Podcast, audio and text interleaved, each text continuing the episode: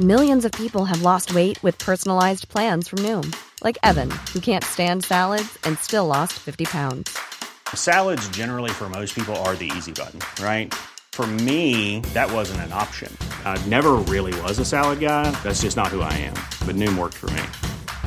Get your personalized plan today at Noom.com. Real Noom user compensated to provide their story. In four weeks, the typical Noom user can expect to lose one to two pounds per week. Individual results may vary. Ahora inicia A la Una con Salvador García Soto. A la Una. Donde la información fluye, el análisis se explica y la radio te acompaña. A la Una con Salvador García Soto. A la Una. Comenzamos. Señor presidente, las madres buscadoras, si pedimos una reunión con usted no tiene nada que ver con, politice- con politicería ni con publicidad. Le juro que lo último que queremos es que se use la ausencia de nuestros desaparecidos para fines poco dignos.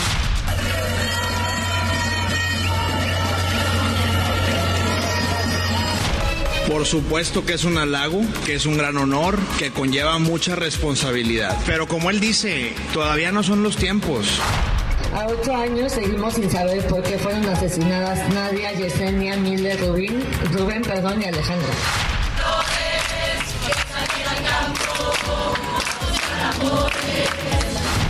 No hay ningún señalamiento de alerta ni de aviso con respecto a COVID-19.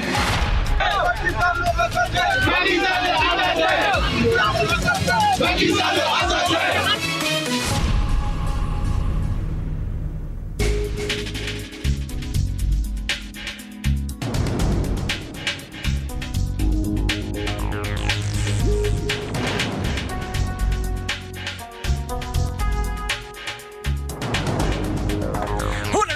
con un minuto, una de la tarde con un minuto. Bienvenidas, bienvenidos a la una con Salvador García Soto en el Heraldo Radio. A nombre del titular de este espacio, el periodista Salvador García Soto, y de todo este gran equipo, ellas y ellos que hacen posible este espacio informativo, profesionales de la radio, de la producción, de la información y del periodismo, yo le doy la más cordial de las bienvenidas. Soy José Luis Sánchez Macías y le voy a informar en esta tarde de martes. Arrancamos mes, arrancamos un nuevo periodo, primero de agosto, martes primero de agosto, estamos prácticamente a la mitad ya del verano, también la mitad de estas vacaciones de verano y tenemos una nueva oportunidad, una nueva oportunidad para arrancar todo. Siempre los inicios son oportunidades para usted, para mí y para todos los seres humanos de, como dice Salvador en este espacio, todas las eh, tardes que lo saluda, de hacer las cosas bien, de eh, eh, hacer un alto en el camino y pensar que se pueden mejorar y en qué podemos mejorar en nuestro día a día. Así que agosto, bienvenido agosto, bienvenido el mes, bienvenido ya esta última parte del 2023. Mire, faltan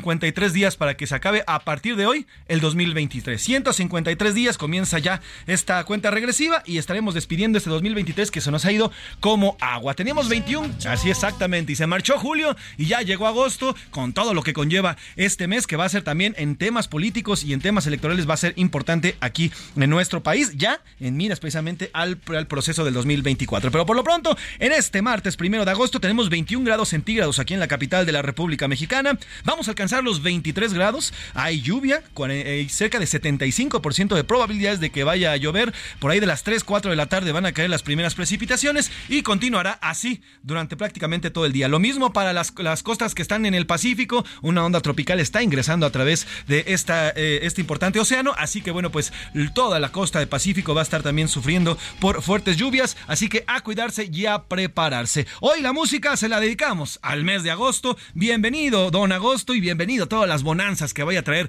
para todas y todos ustedes, que se las deseo de mucho corazón. Hoy iniciamos el octavo del mes del año y prácticamente ya la mitad de verano, y ahí, así se lo vamos a dedicar a este mes. También es Día Mundial de la Alegría y también un día como hoy, pero de 1981, inició transmisiones el famoso canal de televisión MTV, Music Television, este eh, canal que pues, revolucionó la televisión al presentar videos musicales, se convirtió en toda una televisión que, pues vamos, siguió a varias generaciones por lo menos a tres generaciones. Hoy ya se ha convertido en un canal 100% de hip hop, con muchos, eh, muchos eh, shows, muchos eh, reality shows que tiene, pero sin embargo, cuando fue su creación, ahí todos, todos contratábamos, o por lo menos yo y en mi familia contratábamos sistemas de cable para ver los videos musicales, nada más. Las series además que tenía, en fin, bueno, pues también hoy celebramos al gran canal de MTV.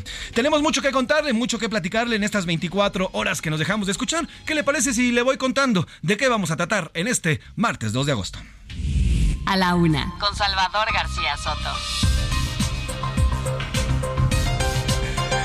Revés, una jueza hace unos minutos frenó provisionalmente la cancelación de las 35 normas oficiales en materia de salud. La decisión es impulsada por Hugo López Gatel y fue publicada en el diario oficial de la Federación el pasado primero de junio. Hoy una jueza ya frenó provisionalmente, ojo, provisionalmente, la desaparición de estas 33 normas oficiales.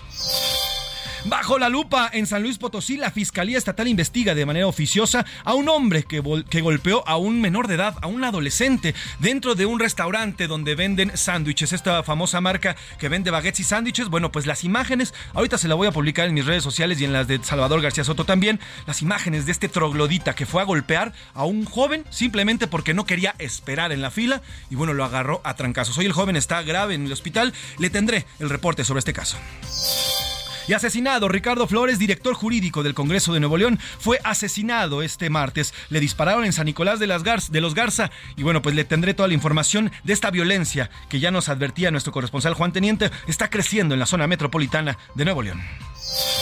Desesperadas, Ceci Flores, madre buscadora de Sonora, le respondió al presidente López Obrador. Lo invitó a que se sume a una jornada de búsqueda para que distinga entre la politiquería y la desesperación y el dolor de las madres. Fraudulentos, el instituto para devolverle al pueblo lo robado alertó del aumento de fraudes vía web con supuestos premios, donaciones y compraventa de bienes. Le diré de qué se trata este nuevo modus operandi para hacer fraudes y también para que se prevenga y no caigan ellos. En los deportes, goleados y eliminados, mis águilas recibieron cuatro tremendos golazos de Columbus, pero alcanzó a clasificar en la segunda ronda de la League's Cup. No así las chivas, que las chivas de Salvador García Soto y de Rubén Esponda quedaron eliminados. Por ahí le ponían una portada el Ken como Ken y Barbie, el Ken no llegó, el que no alcanzó a llegar a la final, el que no calificó también le dicen por ahí. Además, bueno, pues Oscar Mota nos va a hablar de los jugadores de la NFL que ya entrenaron, equipados y preparan el primer duelo para la pretemporada de 2023. En el entretenimiento, Anaí Arriaga nos cuenta sobre la lamentable muerte del actor Angus Cloud y nos dará detalles sobre la separación de la Rosalía y Raúl Alejandro, estos temas que están también ocupando la temática en las redes sociales y en el mundo del espectáculo. Como ve, tenemos un programa bastante variado, bastante, bastante movidito y sumaremos lo que vaya pasando a lo largo de estas dos horas, no solamente en esta ciudad, sino en todas las ciudades de esta hermosa República Mexicana. Sin nada más que agregar, ¿qué le parece si nos vamos a la pregunta del día y después le entramos de lleno a la información? Porque como siempre le digo, este programa es nada, absolutamente nada, sin usted. En A la Una te escuchamos. Tú haces este programa. Esta es la opinión de hoy. Y a la una con siete minutos le hacemos las dos preguntas. De, tenemos polémica para este martes. La primera de ellas, ayer le informé que la UNAM alertó sobre un aumento de casos de COVID-19 y recomendó regresar al uso de cubrebocas, así como la sana distancia y los hábitos de higiene que se usaron durante la pandemia. El uso de cubrebocas, la UNAM lo recomendó dentro de espacios cerrados cuando se encuentre una persona, cuando uno se encuentre cerca de varias personas y estemos mucho tiempo en conjunto. Bueno, pues hoy el subsecretario Hugo López Gatel dijo que no hay señales de alarma y que este llamado es en específico a la comunidad universitaria porque tienen que cuidar a la comunidad. Ante esto y ante lo que está ocurriendo, porque sí, ya, de todas formas, Hugo López Gartel confirma que sí existe un aumento de los contagios y las muertes por COVID. Sin embargo, bueno, pues hoy el, eh, el subsecretario dijo que no había datos de alarma. Y yo le pregunto, ¿a quién le hacemos caso? A, a la UNAM hay que mantenerse alerta y hay que volver a estas, eh, a estas herramientas de cuidado. B, a López Gatel ya casi no hay casos, hay que tranquilizarnos, no hay que alarmarnos. O C, de plano, no he dejado de cuidarme, mantengo las barreras contra el COVID y mantengo ya como normas mis cuidados contra las enfermedades. Ahí está la primera pregunta. La segunda pregunta, Ceci Flores, madre buscadora de Sonora, le respondió al presidente López Obrador, luego de que varios, durante varios días, el presidente ha calificado a estos grupos como grupos de politiquería. Incluso ya dijo que no los iba a recibir porque no permitiría que, eh, y las llamó así, que fueran eh, parte de estos, eh, pues de, las personas que no están a favor o que no piensan como el presidente López Obrador.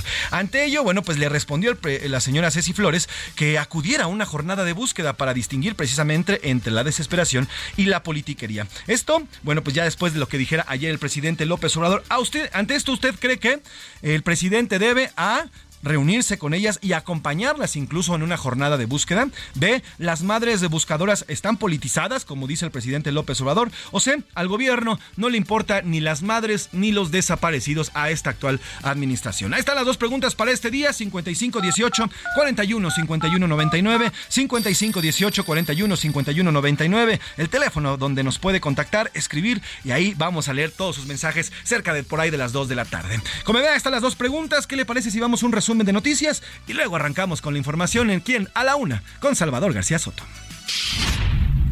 Buen augurio.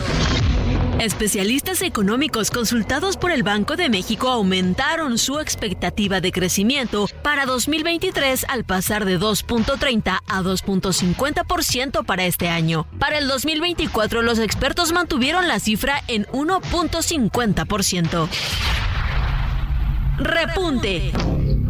La Secretaría de Administración y Finanzas reportó un aumento del 3.9% en la recaudación fiscal en comparación con el mismo periodo de 2022. Otra más.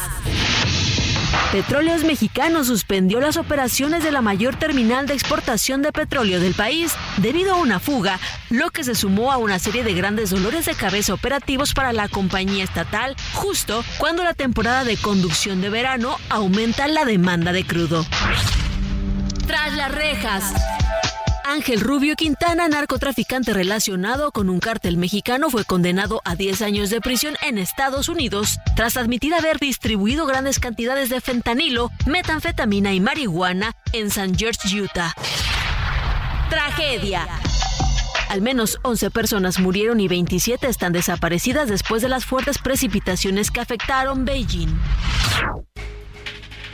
Una de la tarde con 11 minutos, una de la tarde con 11 minutos y arrancamos con la información. Oiga, hace unos minutos la jueza Blanco Lobo Domínguez, titular del juzgado décimo segundo de distrito en materia administrativa, frenó provisionalmente la cancelación de 35 normas oficiales mexicanas en materia de salud. A mediados de junio, Lobo Domínguez, la jueza, concedió esta suspensión en un juicio de amparo, por lo que la Secretaría de Salud interpuso una queja. Sin embargo, esta fue declarada infundada en el décimo quinto tribunal en materia administrativa el próximo viernes que se resolverá si se concede o no la suspensión definitiva a la cancelación de estas normas que fue publicada en el Diario Oficial de la Federación en junio pasado y fue propuesta precisamente por eh, Hugo López Gatel, quien es el eh, presidente del Comité Consultivo Nacional de Normalización de Salud Pública. Eh, las normas que pretenden o que han cancelado con esta publicación incluyen las que regulan el combate a la obesidad, la hipertensión, la diabetes, la lepra, las enfermedades de transmisión sexual y las transmitidas por vector cáncer de mama también lo ocupa,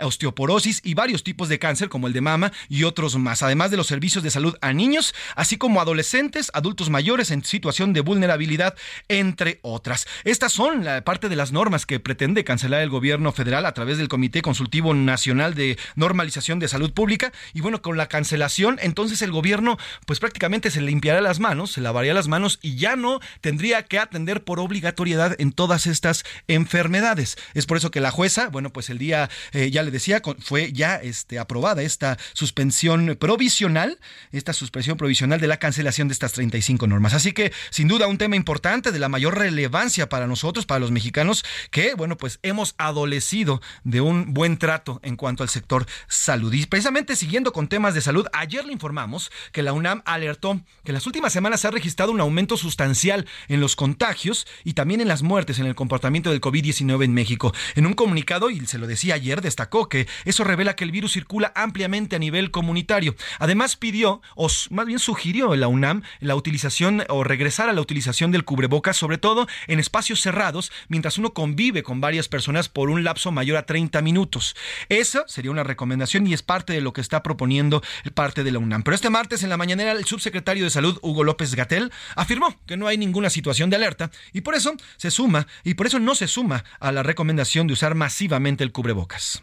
Tiene como principal enfoque el considerar la protección de la comunidad universitaria en antelación al muy próximo inicio del ciclo escolar universitario. La situación está en calma. Lo que observan es que ha habido en algunas semanas recientes un incremento en el número de casos registrados. No hay ningún señalamiento de alerta ni de aviso con respecto a COVID-19. Sí, también dice el subsecretario Hugo López Gatel que ahorita no están lanzando este llamado a usar el cubrebocas precisamente porque se acerca el otoño y el invierno. Y dice el subsecretario, no quieren hartar a las, a las personas porque al final sí es un eh, sí es molesto utilizar el cubrebocas. Se acerca y está previendo también el subsecretario en estas declaraciones que haya un aumento sustancial también en los contagios de las enfermedades respiratorias en general, como lo es normalmente en la época de otoño y en la época de invierno. Así que bueno, pues ahí está el tema del COVID. Gerardo Fernández Noroña eh, la corcholata, una de las corcholatas eh, de Morena, que él está por el Partido del Trabajo, también criticó la recomendación de la UNAM. Hoy la UNAM que no es ninguna autoridad sanitaria, quién de la UNAM, qué funcionario, con qué atribución, bajo qué criterio, con qué estudio, con qué análisis, que diga la UNAM qué estudios se han hecho sobre el daño que causa el uso del cubrebocas. No para ni un pedo el cubrebocas. Hijo, las declaraciones del señor Fernández Noroña. Y bueno, bueno, ¿qué se puede esperar si hay una, hay una entrevista, se la, se la voy a compartir en arroba soy Pepe Macías. Le preguntan a Fernández Noroña el costo del transporte público, el costo del kilo de la tortilla y el costo de tal y tal. Y bueno, el señor Noroña no tiene ni idea absolutamente de nada. O sea, cerca, cerca del pueblo no está. Ahora, ¿qué autoridad tiene? Pues es la máxima casa de estudios. Nada más y nada menos que los mejores médicos. Y hay un, y hay un centro de investigación científica dentro de la UNAM. Además, hay un comité creado por expertos, por científicos expertos en el COVID, que fue los que nos acompañó y acompañó al país completo durante la pandemia. Pues eso es nada más y nada menos que la autoridad que tiene nuestra máxima casa de estudios. Ahí nomás. Ya más hay que recordar al señor Noroña que las universidades médicas fueron las que salieron adelante o sacaron el pecho durante la pandemia. Ahí estaba la Universidad Hopkins, que fue una de las principales portadoras de datos sobre el tema del COVID. La UNAM, ya le digo, abrió un comité en específico para el COVID y fue dándole seguimiento del mismo de la misma forma. Así que bueno, pues la autoridad, ahí está, es la UNAM nada más y nada menos. Oiga, y en temas, siguiendo con temas de salud, hay un tema que está empezando a causar preocupación. Eh, la Secretaría de Salud Federal está vigilando 12 municipios por casos de lepra en el país. En la semana epidemiológica 29 suman ya 300 casos registrados de lepra. Indicó que los municipios, dice la Secretaría de Salud, con más alta prioridad son Tuxcacuesco, San Sebastián de, Oeste y San Cristóbal de la Barranca en Jalisco, así como Nocupétera y Nuevo Urecho en Michoacán. Además está Tlaltipán en Morelos y bueno, pues en Nuevo León está Lampazos en el Espinal, Santiago y Niltepec, además de San Miguel Chimalpa en Oaxaca y Choix en Sinaloa y Tuncas en Yucatán. Así que al menos 12 municipios estarían reportando eh, casos de lepra en nuestro país. Mire, nada más como dato, en 2018 México tuvo un registro de 388 pacientes. De ellos, 102 fueron eh, nuevos pacientes de lepra y el resto se encuentran en tratamiento médico. Ese año se consideró que dejó de ser un problema para nuestro país. Sin embargo, hoy ya hay al menos en 12 municipios varios casos de esta enfermedad, de la enfermedad de lepra, que antes se pensó que ya había sido, ya había dejado de ser un problema para nuestro país. Dejamos los temas de salud y vamos a cambiar de tema. A la una, con Salvador García Soto.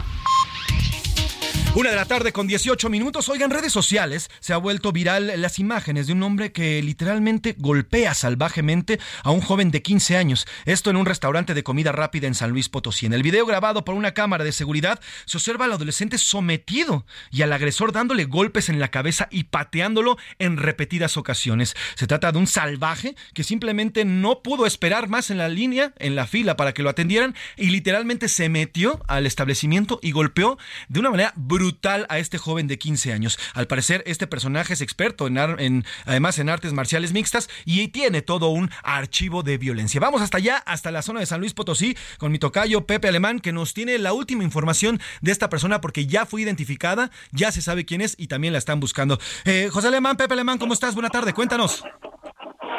Buenas tardes, José Luis. Pues poco, creo que ya reseñaste prácticamente todo. Lo único nuevo que hay que decir a la auditorio es que efectivamente la fiscalía ya busca a este tipo identificado como Fernando Medina Ramírez, quien es abogado, pero también es instructor de artes marciales mixtas y como bien lo relatabas, ayer por la tarde, pues desafortunadamente agredió a un menor de edad.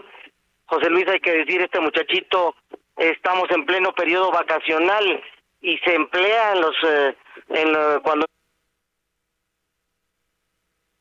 Tuvimos ahí un tema con la llamada, pero bueno, nos estaba comentando Pepe Alemán que ya fue identificado como Fernando Medina Ramírez. Es un abogado, es identificado como abogado tocayo, y nos decías, Fernando Medina Ramírez ya fue identificado.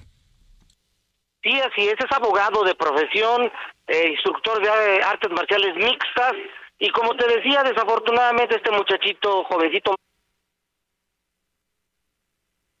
tienda eh, de restaurante de eh, la avenida Rutilo Torres aquí en la capital, porque en las vacaciones busca cómo allegarse de recursos, y era, un empleo, temporal.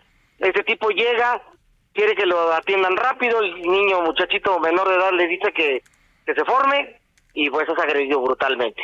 Aquí en la sociedad potosina hay una indignación generalizada, José Luis, hay una eh, verdadero enojo eh, masivo por eh, la forma en que este hombre agredió a este muchacho. La Fiscalía General de Justicia ya está tratando de echarle el guante, ya anunció eh, a través de su de sus vocerías que ya andan atrás de él, es decir, este tipo anda prófugo.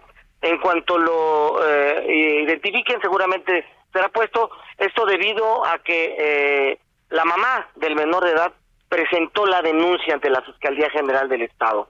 El muchacho tiene fracturada la nariz, tiene fracturado un pómulo y tiene inflamación eh, cerebral debido a los brutales golpes que recibió de este tipo de eh, eh, que es especialista en artes marciales mixtas y lo agregó ayer por la tarde. Lo, lo más novedoso que tenemos hasta el momento, José Luis, esperando que de un momento a otro, pues la policía ministerial le eche el guante y sea rinda de ante la justicia pague eh, esta agresión tan tan fuerte que tuvo este tipo. Ahora, Tocayo, hay otro video que también está circulando y que al parecer, al parecer también se, se trataría de la misma persona, pero está golpeando a otro sujeto, esto por un percance vial. ¿Qué se sabe sobre eso, Tocayo?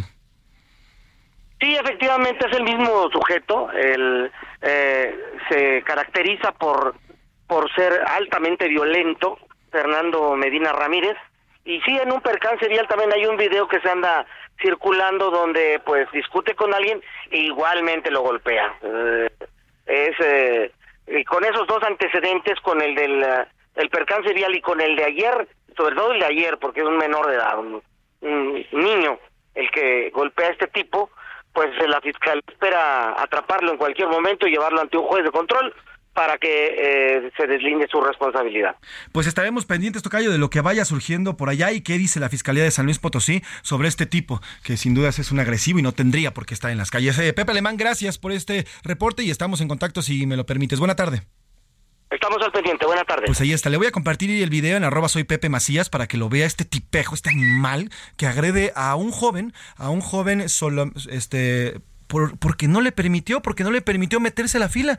Habría que hacer fila, había que estar, que estar eh, esperando, porque había gente, había otras personas antes que este señor, pero el señor no, el señor se metió y golpeó brutalmente a este joven, a este joven que se encuentra, ya nos decía Pepe Alemán, con contusiones fuertes, está grave, está hospitalizado, luego de la tremenda golpiza que les han dado. De verdad, este tipo de personas debería estar en la cárcel, pero de inmediato este tipo de personas no tendría por qué estar circulando en nuestro país. Oiga, y hablando de violencia, anoche fue asesinado allá en Nuevo León Ricardo Flores. Él es director jurídico del Congreso de Nuevo León. Lo atacaron alrededor de las 11 de la noche cuando terminó un juego de fútbol en las canchas de Liga Master en el municipio de San Nicolás de los Garza. Vamos hasta allá, hasta Monterrey, Nuevo León, con Juan Teniente, corresponsal de eh, Heraldo Media Group en esta entidad que nos informa sobre este asesinato, uno más en una cancha de fútbol. ¿Cómo estás, eh, Juan? Buena tarde.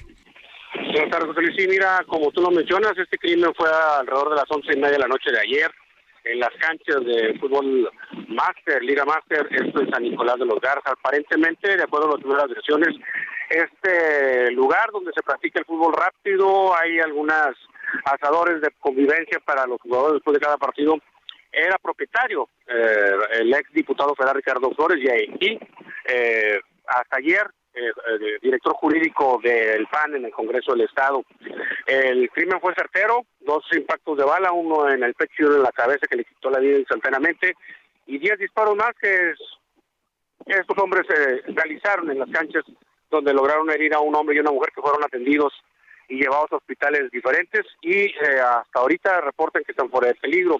Pero ¿qué está pasando en el Congreso? Pues el Congreso ya se postuló, piden un freno, un freno a la violencia que estamos viendo los regiomontanos eh, y que ahora ya alcanzó, alcanzó a, a personas del poder el poder eh, legislativo en la entidad ya los diputados se manifestaron eh, Sandra Pámanes del Movimiento Ciudadano lamentó los hechos y le dio el pésame a a los familiares y amigos de Ricardo Flores así también como del PRI del PAN también eh, solicitaron al, al gobernador y a, al secretario de Seguridad Pública eh, Gerardo Pámanes que también frene ya esta violencia, que se está viviendo cotidianamente en Monterrey, ya que registramos de tres. Juan, te agradezco el reporte y estaremos pendientes de lo que vaya sucediendo con este crimen. Vamos a una pausa y regresamos.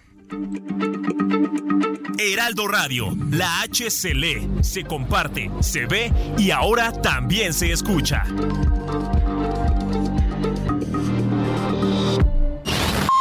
Ya estamos de vuelta en A la Una con Salvador García Soto tu compañía diaria al mediodía. La rima de Valdés. ¿O de Valdés la rima?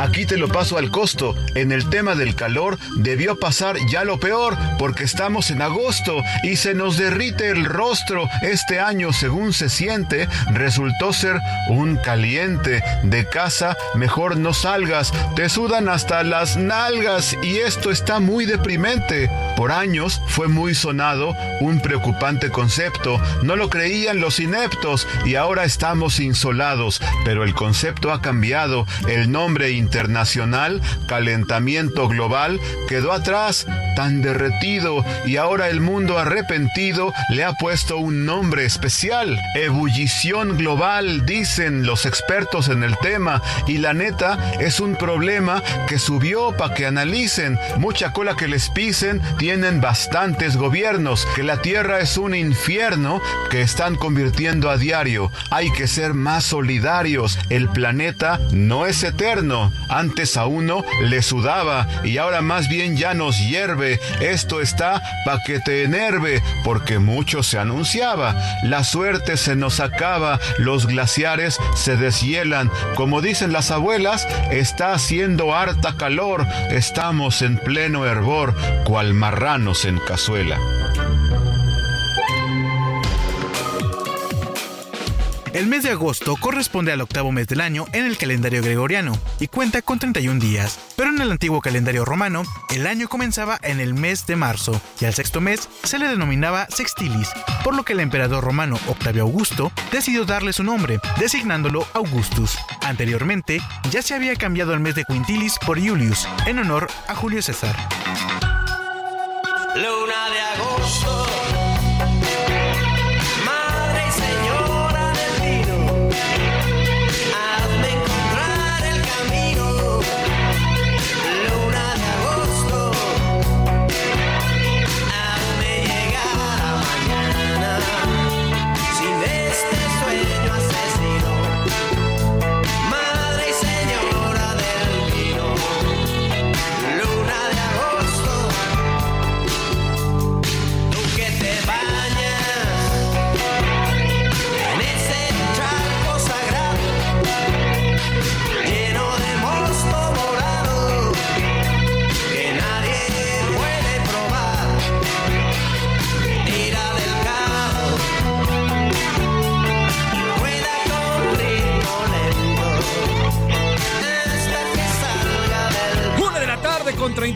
Minutos, una de la tarde con 33 minutos. Continuamos aquí en A la Una y estamos escuchando Luna de Agosto, Radio Futura 1989. Para muchos esta es la canción que mejor sabe describir el espíritu del mes más loco del año. Así lo han, así lo han descrito varios, eh, varios eh, cantantes y artistas, con las noches más largas y las mejores fiestas. Además, todo, todo en el contexto de vacaciones de verano en prácticamente todo el mundo. Todo el mundo está de vacaciones disfrutando el verano, algunos viajan hacia lugares de playa otros viajan hacia otros países, pero bueno, prácticamente todo el mundo está de vacaciones y está disfrutando las, eh, los días más largos y las noches más cortas por ser el verano. La letra pide fuerzas a la luna de agosto para vivir un día más. Hazme llegar a mañana sin este sueño asesino, madre y señora del vino, luna de agosto. Trépale, mi Luis. Oigan, por cierto, hablando precisamente de las lunas de agosto, que dicen que también junto con las de octubre son las más bonitas, bueno, pues este mes va a tener dos llamadas superlunas.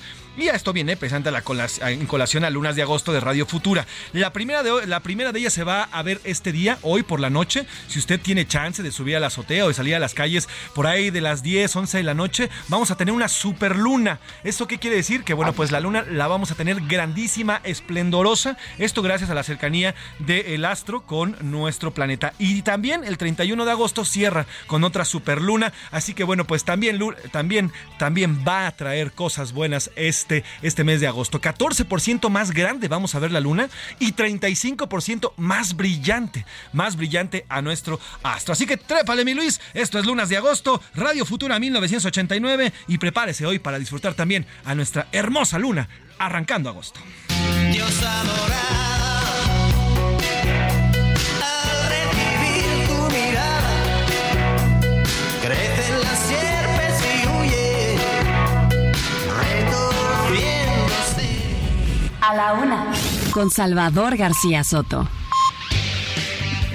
Una de la tarde con 35 minutos, una de la tarde con 35 minutos. Este martes, eh, eh, una de las madres, una de las líderes madres del colectivo Madres Buscadoras de Sonoda, Ceci Flores, invitó al presidente López Obrador a sumarse a una jornada de búsqueda. Aseguró que podría distinguir entre la desesperación y el dolor de las madres y la politiquería, como ha acusado el presidente López Obrador. Esto es lo que dijo Cecilia Flores luego de que ayer el presidente López Obrador y que en los últimos días ha dicho que no se va a reunir con las madres eh, buscadoras. ¿Por qué? Porque según el presidente hay pura politiquería y solamente lo buscan golpetear políticamente hablando. Así que Ceci Flores le responde al presidente López Obrador y esto es lo que les dice. Señor presidente, las madres buscadoras, si pedimos una reunión con usted, no tiene nada que ver con, con politicería ni con publicidad. Le juro que lo último que queremos es que se use la ausencia de nuestros desaparecidos para fines poco dignos. Cuando dice que es politicería buscar la reunión con usted, se siente una especie de apatía, insensibilidad. Si usted no nos quiere invitar, no nos quiere recibir, nosotras lo invitamos a que nos acompañe en una jornada de búsqueda, lo digo con todo respeto. Usted conoce la tierra, pero de lo que, de lo que, no lo que hay debajo de ella acompáñenos y verá que cambia de opinión. Si no es así, pues no lo volvemos a buscar. Ahí está lo que dice la madre buscadora Ceci Flores, eh, dice, ha recorrido la tierra el presidente, pero nunca ha buscado debajo de ella. Sin duda es una gran frase. Hoy el presidente López Obrador volvió a hablar del tema, afirmó que en su gobierno ha bajado la cifra de personas desaparecidas, están haciendo un nuevo, un nuevo censo del número de desaparecidos y dice que con este nuevo censo habrá una baja, una baja fuerte en el número de desaparecidos. Además rechazó que en su gobierno haya más mexicanos desaparecidos. Afortunadamente, cosa que nos da mucho gusto, personas que se declaraban desaparecidas se están encontrando en un porcentaje considerable, que es lo que queremos dar a conocer más adelante, cuando terminemos de hacer el censo. Es que lo que sucedió es que no se actualizaban los censos y entonces se empezaron a dar cifras, ya a nosotros nos llamaba la atención de que había más desaparecidos en el gobierno nuestro que en todo el tiempo. Nos comparaban y teníamos más desaparecidos que en la época de la guerra de Calderón.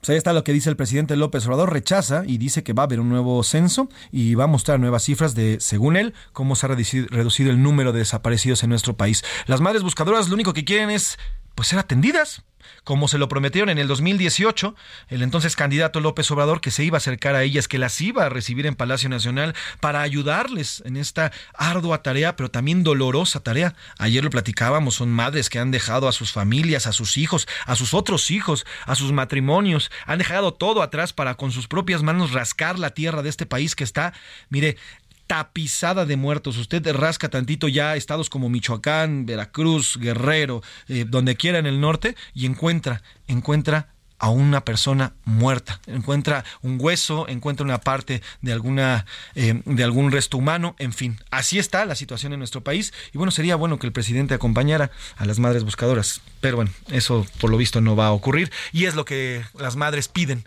atención, tantita atención es lo que están pidiendo, ayuda para encontrar a sus desaparecidos. Cambiamos de tema. A la una. Con Salvador García Soto. Y este tarde, esta tarde el Banco de México informó que en el sexto mes del año sumaron un total de 5.572 millones de dólares en cuanto a las remesas. Se trata de un nuevo récord en el envío de dinero desde Estados Unidos hacia nuestro país. Aunque es un récord en junio, se desaceleraron respecto a mayo. Y respecto a junio del año pasado, representan una expansión anual del 8.3%. Vamos con Vero Reynolds, eh, compañera y amiga. Ella es, está en la sección de mercados de El Heraldo de México y nos cuenta precisamente sobre este este nuevo récord para las remesas en junio pasado. Vero, ¿cómo estás? Cuéntanos, buena tarde. Hola José Luis, buenas tardes, muchas gracias a ti y a tus lectores. Pues, eh, pues aquí efectivamente, como tú dices, las remesas en junio, tan solo en junio sumaron estos 5.581.55 millones de dólares.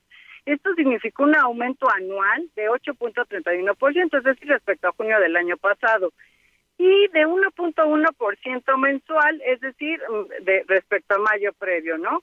Eh, fíjate que el acumulado a 12 meses ascendieron a 61.232 millones de dólares. Esto es en los últimos 12 meses, como, como te comentaba, y esto es donde marca el récord. Es una cifra récord que viene registrando ya de manera como mensual en los últimos meses. Es una cifra que no se había visto y que pareciera que se va a poder superar de aquí al cierre del año, ¿no? Quizás se pueda, algunos analistas estiman que pueda todavía lograr llegar a los 62 mil millones de dólares en los en todo el año. Pero ¿qué es lo más importante ahorita de las remesas? Fíjate que el envío promedio mensual, lo que reciben los, las familias eh, por parte de los connacionales que radican especialmente en Estados Unidos, fue de 406 dólares en promedio. ¿Esto qué significa? Que fueron 15 dólares más respecto a mayo, o sea, respecto a un mes previo, pero si lo comparas con el valor del, de la remesa promedio que recibieron en junio del año pasado, esta reporta un retroceso de 0.1%.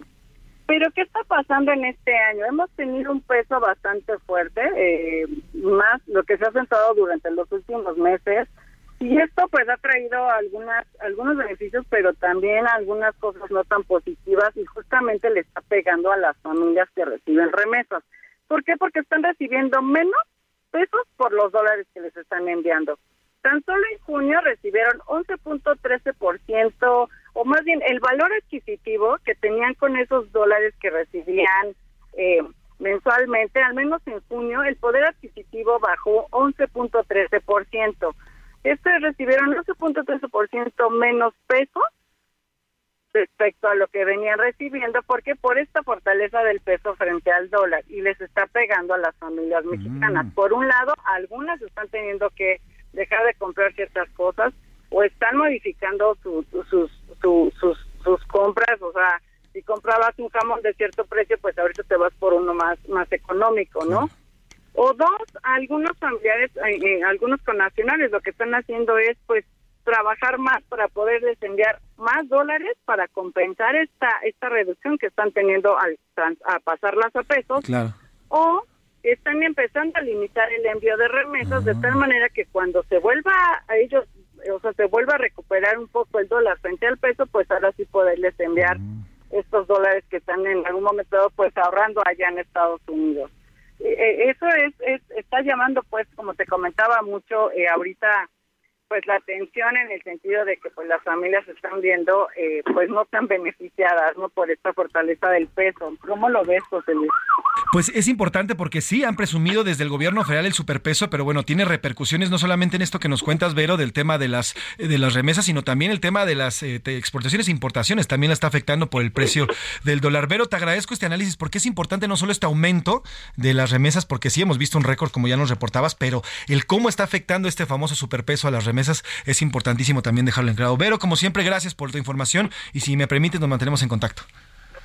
Gracias a ustedes, buenas tardes. Verónica Reilo, nuestra reportera de mercados, pues así nos explica lo que está pasando con el tema del superpeso y justamente de este récord, de este récord de remesas. Es importante mantenerlo eh, en, en, en, el, en el mapa porque el superpeso, pues está afectando también a ellos. Oiga, cambiamos de tema porque el Instituto para devolverle al pueblo lo robado alertó del aumento de fraudes vía web con supuestos premios, donaciones y compra y venta de bienes. Diana Martínez, eh, amiga, además reportera del, del, Heraldo de México, nos tiene esta información que es importantísima. Pare oreja, ponga sus antenitas porque hay fraudes por, eh, de algunos criminales que quieren hacer fraudes con este tipo de supuestos premios. Diana, cuéntanos qué está pasando con estos intentos de robo o de fraude. Buena tarde.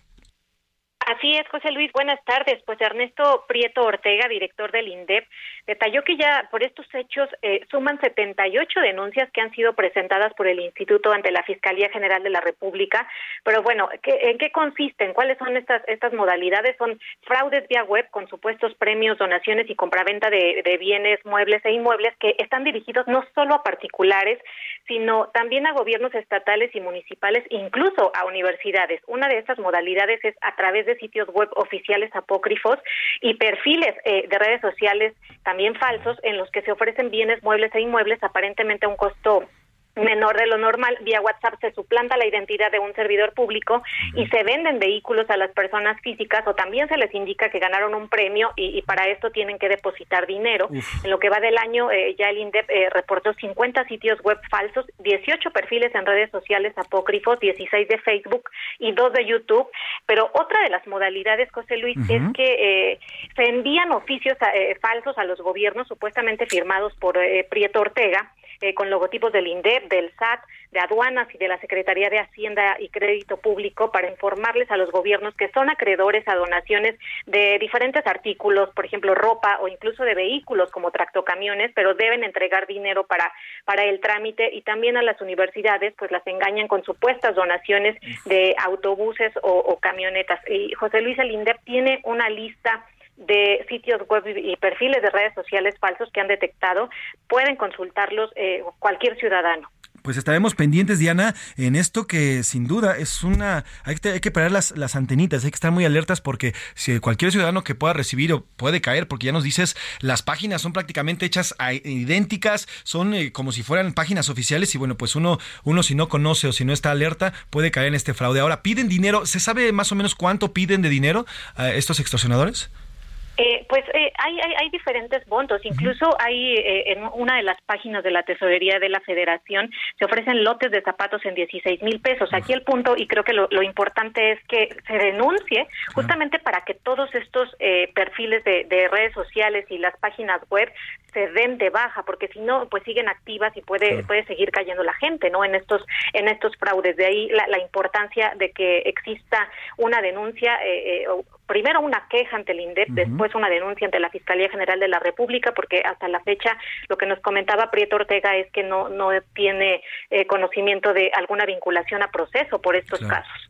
Pues Diana, está, estaremos pendientes de, de, más información y de verdad te agradezco esta, esto que nos estás reportando para que nuestro auditorio esté pendiente y no caiga precisamente en las manos de estos criminales. Diana Martínez, gracias por este reporte. Buena tarde.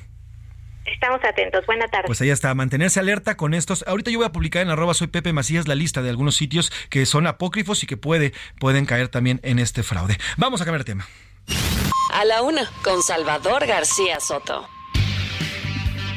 Una de la tarde con 47 minutos, una de la tarde con 47 minutos. Oiga, hoy, hoy justamente dentro de ocho días, los, las y los aspirantes que se encuentran eh, del lado del Frente Amplio por México eh, van a tener o finaliza ya el plazo para la recolección eh, de 150 mil firmas. El próximo martes 8 de agosto, los que y las que quieran participar, bueno, pues tendrán que ya cumplir con este requisito que fue el primero de ellos. Y bueno, a partir de ello ya comienza todo este proceso que ha sido cantado y que ya ha sido informado. Y precisamente para platicar del tema, para platicar de este proceso, el saludo en la línea y le agradezco que nos tome la llamada a Arturo Sánchez. Él es integrante del comité del Frente Amplio por México. Don Arturo, ¿cómo está? Buena tarde. Buenas tardes, José Luis, qué gusto. Oiga, pues para iniciar, a ver, eh, el próximo martes se van a entregar ya las 150 mil firmas, se van a entregar ya y vamos a conocer quiénes son las primeras personas que van a pasar al primer gran foro que se celebra el próximo 10 de agosto. ¿Cómo va este proceso? Eh, ¿en, qué, en, qué, ¿En qué momento se encuentran los y las aspirantes? ¿Y qué se prevé para este 10 de agosto, perdón, hasta el 8 de agosto, cuando ya termine el primer plazo de las firmas? Bueno, yo, yo creo que habría que destacar varias cosas. Eh, los aspirantes siguen en la recolección de firmas, la plataforma se está comportando muy estable en estos días. hemos eh, tenido reportes de que se han incrementado sustancialmente el número de ciudadanos que están participando, este, lo cual está muy bien, como, como tú sabes, nosotros nos comprometimos a entregar un reporte el mismo día este 9 de agosto cuando se haya terminado el plazo y además hayamos terminado todos los procesos de validación que nos permitan tener la certeza de quienes pasaron a la siguiente ronda. Lo, que nosotros anunciaremos es simple y sencillamente decir tales eh, aspirantes cumplieron con el requisito de eh, eh, tener 150 mil simpatías. Tuvimos ahí un tema con las llamadas, eh, no escuchamos, nos estaba platicando de las 150 mil firmas que se tienen que entregar ya a partir de este martes 8 de agosto. Y bueno, pues algunos que ya han mencionado que lo lograron, está Xochitl Galvez, que ella ya, al parecer ya lo mencionó. Y continuamos, eh, continuamos con, nos estaba explicando eh, don, don Arturo el tema de las 150 mil firmas que ya se tienen que entregar para el próximo martes. Don Arturo, ahí parece que no se escucha y bueno, pues ahí está, ahí nos escucha don Arturo. Yo escucho muy bien. Perfecto, continuamos, ya, ya lo retomamos en la llamada. Entonces nos explicaba el tema de los 50, 150 mil firmas. Exacto, y nosotros anunciaremos entonces el martes, eh, perdón, el, el, 9 de agosto quienes eh, eh, pasaron a la siguiente etapa e inmediatamente después, al día siguiente, el día 10, aquellos que hayan pasado participarán en el primer foro, que es el, eh, aquí en la Ciudad de México, en donde, bueno, se debatirán y se mostrarán los puntos de vista de los diferentes eh, aspirantes sobre la problemática del país y sobre cómo están viendo las cosas. Y bueno, el proceso va en marcha muy bien. Eh, debo decir, José Luis, que estamos al mismo tiempo haciendo otras cosas, forman parte de lo que es la organización del, de, todo el evento. Tendremos que eh, preparar bien los foros siguientes, tendremos que preparar el sistema de encuestas que vamos a utilizar. Estamos también preparando muy bien la consulta que se realizará el 3 de eh, septiembre. Y es un poco el trabajo en el cual estamos abocados nosotros eh, de acuerdo con los partidos para tener claridad de que y ofrecerles a la ciudadanía este evento histórico en donde por primera vez los ciudadanos participan en la definición de eh, quien podría encabezar al Frente Amplio por México. De acuerdo. Ahora, don Arturo, hay varias dudas al respecto. A ver, la primera de ellas, hubo algunos problemas al inicio del proceso con el tema de la página. En caso, en caso de que el próximo martes 8 de agosto algunos no, no lo logren, eh, ¿usted ve o prevé que vaya a haber algún tipo de impugnación por el, por el tema precisamente de que hubo algunas fallas con, con la plataforma y que estén pidiendo más tiempo para, para lograr estas 150 mil firmas? ¿O no ve que haya algún tipo de impugnación de alguno de los aspirantes? Mira, José Luis, yo creo que sí es factible que alguno de los eh, eh, aspirantes presentara, si está inconforme, alguna impugnación, estaría en su derecho. Eh, me preocuparía que ninguno de los aspirantes lograra la meta deseada y entonces sí, pues algo habríamos hecho mal. Sin embargo, no parece ser el caso creo que vamos en, en, orden, eh, se están eh, recopilando firmas adecuadamente, los mismos aspirantes nos comentan que, eh, bueno, se ha estabilizado la página, faltan todavía ocho días para poder llegar a la meta, así que en ese sentido creo que no tendríamos, eh, no deberíamos tener ese tipo de problemas. Pero bueno, finalmente eh, estarían en su derecho, como tú dices, de plantear sus inquietudes en el caso de que eh, no llegaran a las firmas. Ahora, don Arturo, el jueves 10 de agosto va a participar solo quienes en este gran foro, el primer gran foro, quienes hayan reunido las 150 mil. ¿Qué va a pasar si todos los las y los aspirantes reúnen las 150 mil? ¿Vamos a tener un foro de todos? Pues sí, eh, eh, eh, en efecto, a ver, primero si todos reunieran las 150 mil firmas, pues el foro está planteado para quienes reúnen las 150 mil firmas. Este, digo, ¿qué te puedo decir? Es una eventualidad quizá poco probable, pero nosotros estamos listos a preparar una un evento en donde todo el mundo tuviera la voz para para cumplir el objetivo siguiente. El objetivo siguiente, recuerda, que es participar en una encuesta. Y en la encuesta, pues tendríamos que seleccionar a solamente tres de los que eh, pasaran eh, esa etapa. Y en ese sentido, bueno, pues esos tres serían los que finalmente pasarían ya después a la siguiente etapa de foros. Ahora, y eso me da pie a la siguiente pregunta, don Arturo. ¿Quién va a ser el que aplique, qué empresa ya se tiene definida la empresa que va a aplicar este sondeo? ¿Y qué pasaría en el caso de que estos tres punteros que nos estén, nos, nos platica don Arturo, fueran cuatro, que haya un empate por ahí entre, entre uno y sean cuatro y ya no tres? ¿Qué ocurriría ahí?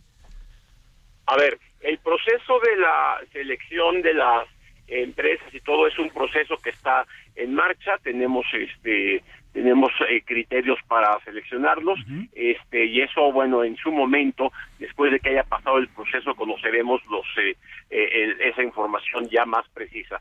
Pero lo que sí te puedo comentar es que está previsto una serie de criterios para en el caso de que hubiera una situación de un resultado muy cerrado criterios para tener claridad de quiénes tienen las tres principales preferencias y de esa manera eh, aspirar a pasar a la siguiente etapa. Eh, es un proceso complejo, lo estamos haciendo con mucho cuidado, consultando a varios asesores eh, expertos en, en encuestación, en sistemas de mediciones de preferencias, así que bueno, todo eso lo vamos construyendo para tener la certeza y decirle a la ciudadanía quiénes son los más, los tres más votados, digamos, los más eh, eh, eh, solicitados por parte de la ciudadanía. Pues don Arturo Sánchez, estaremos muy siguiendo muy de cerca este proceso y si me permite continuamos en comunicación para saber cómo va y cómo va avanzando este proceso. Gracias por estos minutos, don Arturo. Con mucho gusto, José Luis. Saludos a todo tu auditorio. Estaremos en contacto. Gracias. Pues ahí está Arturo Sánchez, integrante del Comité del Frente Amplio por México. Nos vamos a ir a una pausa. Se nos fue rapidísimo esta primera hora y regresamos. No le cambies. Estás en A la Una con Salvador García Soto. Información útil y análisis puntual. En un momento regresamos. Ya inicia la segunda hora de A la Una con Salvador García Soto. A la Una. Donde la información fluye, el análisis se explica y la radio te acompaña. A la Una con Salvador García Soto. A la Una Comenzamos. El mes de agosto marca ya la mitad del verano, siendo este uno de los meses más calurosos del año. En el sector agrícola, uno de los principales problemas que se presentan en esta época son las plagas. El calor hace que insectos como las orugas y las arañas busquen refugio en las tierras frescas de los cultivos, lo que puede ocasionar estragos en la producción y acabar con meses de trabajo duro.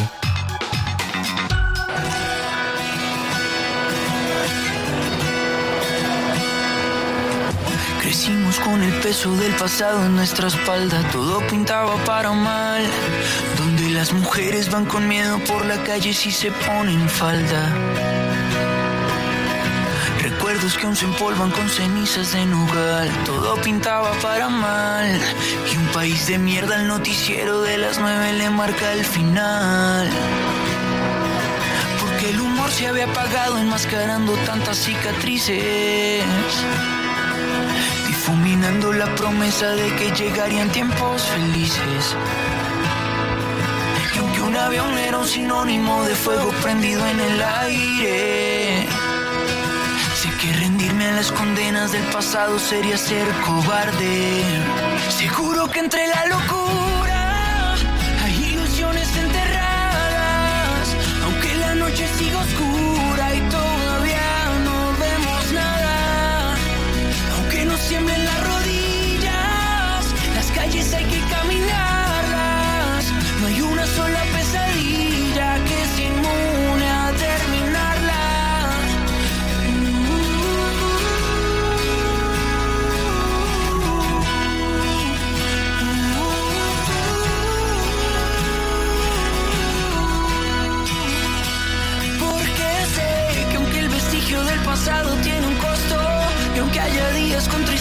nuestro rostro, sé que las cometas siempre vuelan en agosto.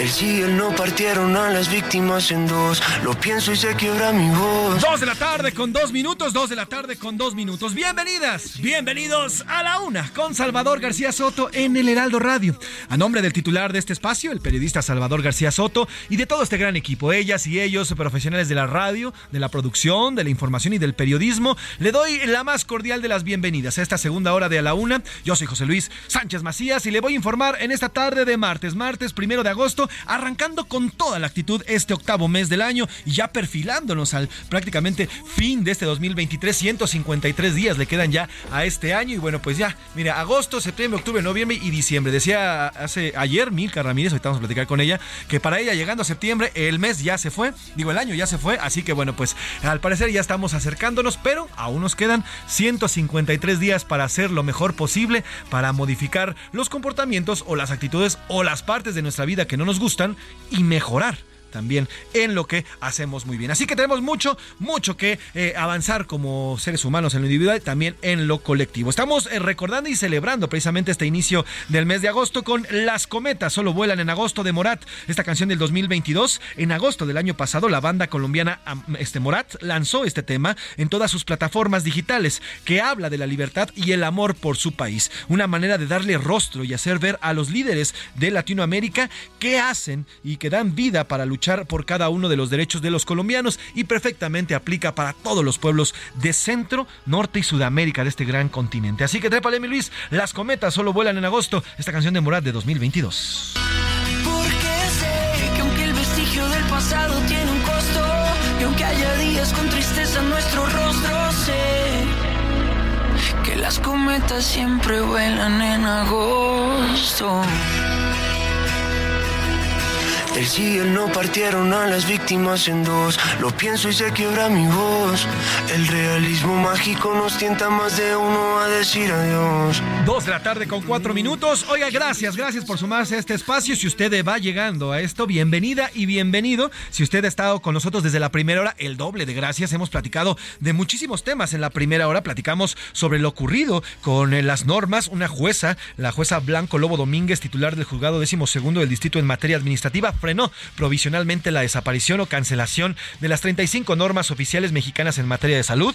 Hablamos también del cubrebocas, lo que dijo hoy Hugo López Gatel luego del comunicado que enviara a la UNAM el día de ayer sobre el uso de cubrebocas. Además también de esta vigilancia que está manteniendo la Secretaría de Salud en 12 municipios de varios estados, entre ellos Chiapas, Yucatán, eh, también por ahí andan eh, municipios de Michoacán y de Guerrero, donde se han detectado al menos 300 casos de lepra, 300 casos de lepra en estos municipios. Además, bueno, pues en San Luis Potosí, oiga, un verdadero animal, con el perdón de los animales, un verdadero animal que golpea a un joven de 15 años en un, en un restaurante de comida rápida. ¿Sabe por qué? Solamente porque no quiso hacer fila. También platicamos de ello, además de lo ocurrido en Nuevo León, la violencia imparable, imparable allí en Nuevo León. Y bueno, pues en esta segunda hora tenemos mucho más que platicarle, mucho más que contarle en esta segunda hora de A la Una. Hablaremos, hablaremos de los desaparecidos, las personas desaparecidas. También platicaremos cuáles son las playas que no son aptas para visitar en estas vacaciones según la COFEPRIS. Oiga, detectaron literalmente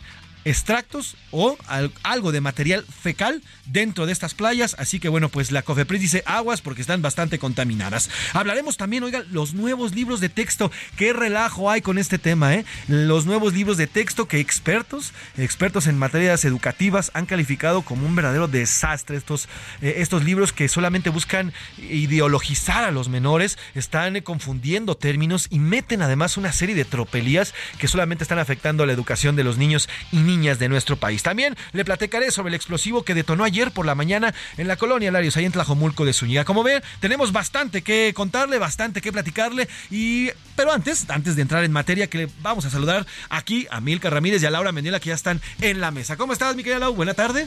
¿Cómo estás, José Luis? Un gustazo compartir cabina aquí con todos ustedes, con toda la gente que nos escucha, si va en el tránsito, si está comiendo, preparando la comida, si está haciendo ejercicio, lo que sea y nos esté acompañando desde donde donde quiera que esté, le mando un abrazote y le agradezco que nos sintonice día con día. Así es, bienvenida Milau. Milka Ramírez, ¿cómo estás? Muy bien, José Luis. Hola, Lau, ¿cómo estás tú también? Pues bien, agosto, ya martes. Oigan, agosto, a ver, ¿qué viene? ¿Qué viene para ustedes para agosto? ¿Qué esperan para estos meses, mi querida Lau?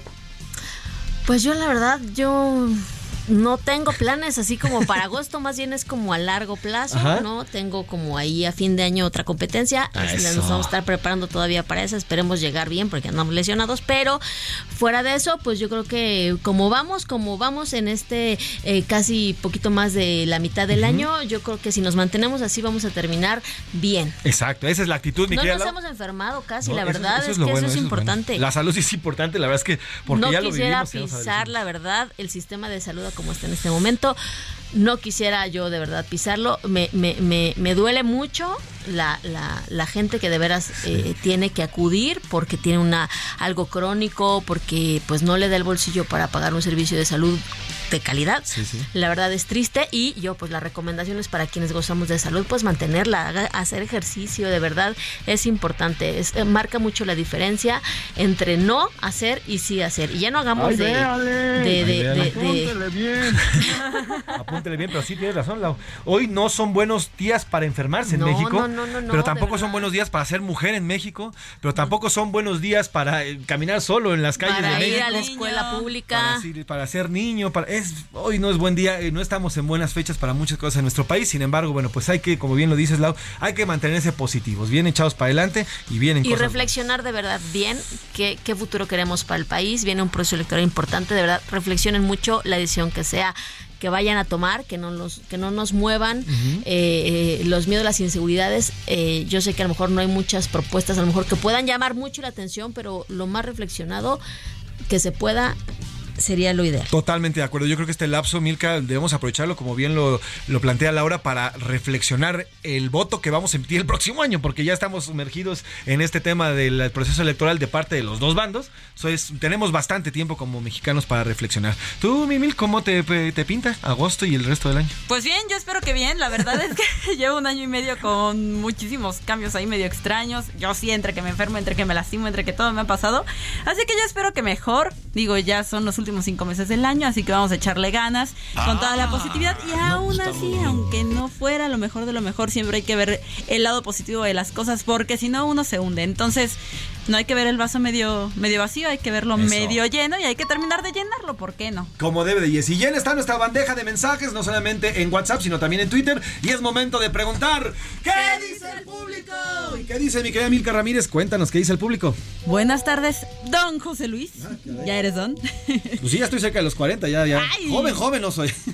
Bueno, bueno, es, es un tema más de eh, más mental. Tú eres joven. Eso. Saludos Arnoldo desde la Laguna. Hay que hacerle caso a la UNAM. Al gobierno simplemente no le interesa lo que pase en este país. Eh, muchas gracias, saludos, saludos hasta la laguna y bueno, pues sí, hay que estar pendientes también. Yo le digo, la UNAM, y decían Fernández Noroña, ¿qué autoridad? Pues la UNAM es la máxima casa de estudios, nada más y nada menos. Entonces, Y Centro de pues está. Bueno, buenas tardes, José Luis. De la primera pregunta, le doy la razón a la UNAM. Gatel es un genocida y debe estar preso. De la segunda pregunta, al rey del cash no le importan las madres buscadoras y a los desaparecidos solo perpetuarse en el poder. Soy José Ricardo García Camarena del Estado de México. Gracias, Tocayo. Buena tarde, saludos hasta el Estado de México.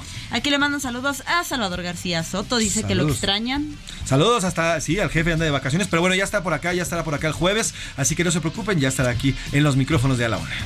Hola, buenas tardes, soy Arturo. A ese señor lo único que, bueno, es ese señor lo único que tiene de presidente es el título. Un representante de esa índole tendría que estar al pendiente de todo.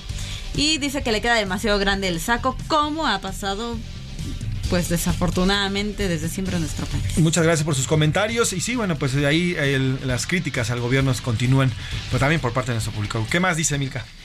Ay, aquí hablan sobre Fernández Noroña y lo que dijo por lo del uso del cubrebocas. Dice, considero que es una bestia, no es necesario que lean este mensaje. Ay, yo, ay, perdón. Ay. Pero bueno, aquí dice que porras a la UNAM y da el Goya, Goya, cacho, cacho. Saludos, saludos y gracias Milka por leer, leer ese mensaje. Ay, disculpen.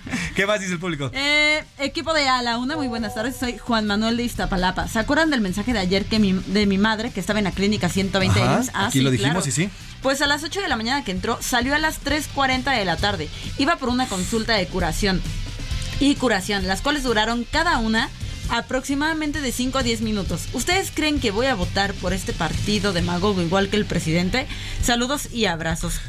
Saludos, bueno, pues fíjate parte de lo que nos decías, Lau, del tema del sector salud, bueno, que pues la verdad lastimosamente no siempre atienden correctamente a los mexicanos. ¿Qué dicen en Twitter, mi querida Laura? Vámonos con la comunidad tuitera. Acerca de las madres buscadoras, nuestra pregunta fue, ¿usted qué cree sobre que pues AMLO dijera que en la política es que solo politiquería lo que dicen las madres buscadoras y que no se reunirá con ellas? Eh, López Obrador debe acompañarlas, dice el 15%, las madres están politizadas, dice el 6%, y que al gobierno no le importa este tema de las madres y sus desaparecidos, el 78%. Nuestra segunda pregunta acerca de nuestra adorada casa de estudios. Eh, ¿A quién le hace caso? ¿Al gobierno o a la UNAM que alerta sobre este aumento de casos de COVID y recomendó regresar al uso de cubrebocas en lugares cerrados y concurridos? Eh, a la UNAM el 83%, a López Gatel el 5% y bueno, los que no han dejado de cuidarse pues el 12%.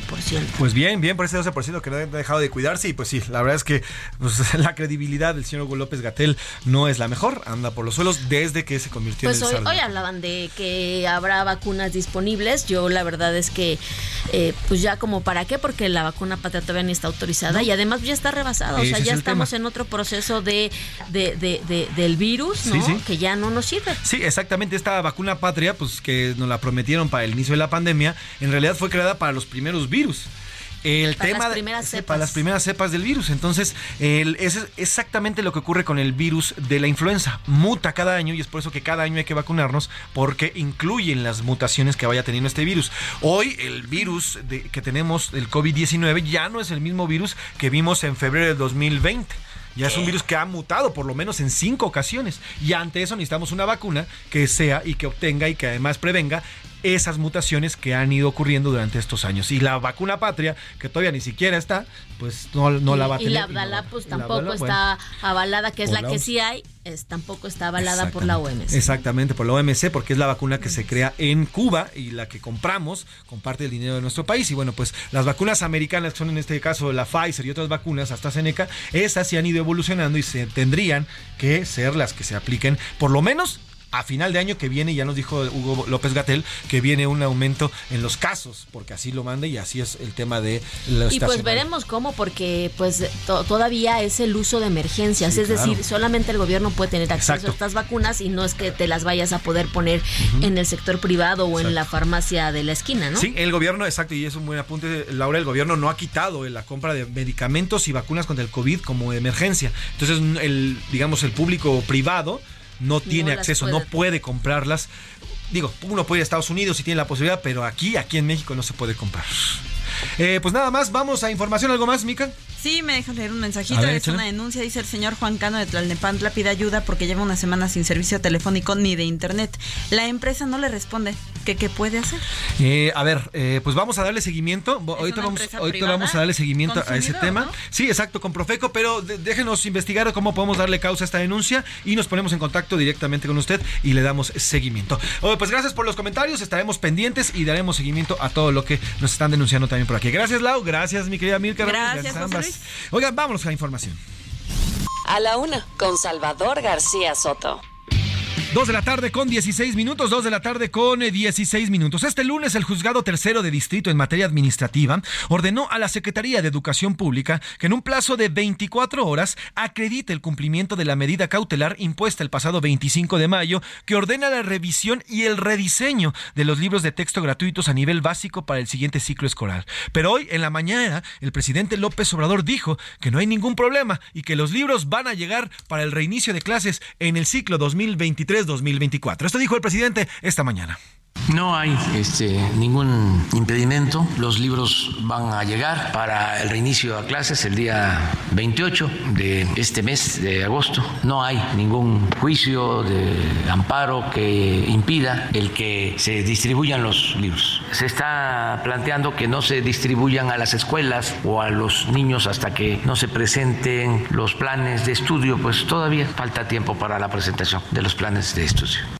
Pues ahí está lo que dice hoy el presidente López Obrador sobre este tema que ha causado bastante polémica. La Secretaría de Educación Pública emitió un comunicado y aseguró que con relación a los juicios de amparo sobre los nuevos libros de texto gratuito, la Secretaría de Educación Pública informa que ha cumplido escrupulosamente el desahogo de requerimientos judiciales y en observancia al principio de legalidad señala, señala que se encuentra en tiempo y forma y en condiciones de publicar los programas de estudio eh, definitivos que han constituido la base para la elaboración de los libros de texto gratuitos. Y es que ha habido una serie de críticas en torno a estos libros en los que materias tan importantes como el tema de las matemáticas, pues ah, quieren, o al menos así han sido denunciado por expertos en estos temas, pues se, quiere ideologizar a los niños a través de estos libros en diferentes materias. Pero para hablar de este tema, este tema importantísimo para los niños de nuestro país, le agradezco el favor de estos minutos y que nos tome la llamada a la doctora Alma Maldonado. Ella es investigadora del Departamento de Investigaciones Educativas del Doctora Alma, ¿cómo está? Buena tarde. Hola, muy buenas tardes, José Luis. Muchas gracias por la entrevista. Al contrario, gracias a usted eh, por estos minutos. Hemos seguido muy de cerca lo que ha ido publicando a través de sus redes oficiales, sus, cuentas de redes sociales, en los cuales pues va ha ido eh, desmenuzando un poco lo que se encuentra en estos libros de texto gratuitos que se entregarían para iniciar este 2023-2024 el ciclo. ¿Qué ha encontrado, doctora, en estas eh, pues, muchos muchos encuentran algún tipo de ideologización en algunas materias que han encontrado en los libros de texto gratuitos? ¿Qué ha encontrado usted en esta revisión tan profunda que ha hecho en estos libros que serán integrados el próximo ciclo escolar a los pequeños. Sí, José Luis, sin duda hay muchas maneras de abordarlo el tema de los libros de texto. el que haya un proyecto político ideológico detrás es eh, está ahí presente y hay que hablar de eso también pero lo más importante son los errores conceptuales que incluyen los libros de texto y que no están adecuados para los niños y las niñas de las diferentes edades para, por ejemplo, llevarlos eh, de la mano y paso a paso para comenzar a leer y escribir, que es eh, pues una de las funciones principales de la escuela y que estos libros no están considerando pues todo lo que sabemos hoy de cómo aprende un niño o una niña a leer y escribir, eh, los pasos que hay que ir tomando y las distintas etapas y los libros no fueron revisados, eso está clarísimo. Si hubieran sido revisados por colectivos docentes expertos o por personas que han trabajado las didácticas disciplinarias o por personas dedicadas a la pedagogía y a la educación, hubieran notado rápidamente estos errores que se incluyen en los libros y que pues son muy graves porque estamos a tres semanas del inicio de clases porque ya se imprimieron y porque no están tomando en cuenta que la propia SEP dijo que solo se iban a elaborar los de los primeros grados de cada nivel y pues ya estamos en esto. Entonces, me parece que esas son eh, de las partes más graves que podemos ver sobre el tema de los libros de texto. Doctora, en estos errores, eh, tanto didácticos o conceptuales que nos está hablando, ¿cuáles ha sido en esta revisión que ha hecho? ¿Cuáles, eh, si nos puede mencionar algún, algunos errores que ha encontrado y que son importantes porque además, bueno, afectarían el tema de la educación de los jóvenes? Sí, como digo, eh, habría que ir paso a paso con cada libro, ¿no? Este, hay colegas míos que trabajan didácticas de matemáticas que han detectado los errores de matemáticas, como eh, se presentan las definiciones. Hoy fuimos al Senado de la República a presentar las firmas eh, de una petición de change que algunos colegas redactamos y llevamos más de 43 mil firmas en menos de 10 días. Eh, que, lo cual refleja la preocupación y ahí Pepe Franco, expresidente de la Academia Mexicana de Ciencias, puso algunos también ejemplos de infografías del sistema solar que están mal hechos, mal planteados, todo lo que dicen no es correcto. Eh, hemos visto los ejemplos de, de cómo se quieren representar las multiplicaciones eh, y que es inadecuado porque ponen a multiplicar los mangos y más bien lo que hay que poner a multiplicar pues son cajas de mangos o son conjuntos para que para que tenga sentido esta idea de la multiplicación. Entonces eh, son muchos son muchos libros son muchos grados eh, también ya están, ya, ya conocemos, se han filtrado tres de secundaria, eh, también hay preocupaciones, es la primera vez que se hacen libros de secundaria desde eh, la Secretaría de Educación Pública, porque antes se licitaban los, los libros y pues pasaban por un proceso de evaluación. ¿No? Que eso es parte del problema, que estos libros no pasaron por evaluaciones, porque si no, no tuvieran esos errores y además no tuvieron una etapa de pilotaje que hubiera, insisto, detectado, ayudado a detectar todos estos distintos errores. Ahora, doctora, hoy el presidente López Obrador dice que se van a entregar ya los planes de estudios, que ha sido un estudio, incluso la CEP también lo dice en su comunicado, que para crear estos planes y estos libros hubo un, pues un estudio y un, grupo de, expertos que lograron esta creación.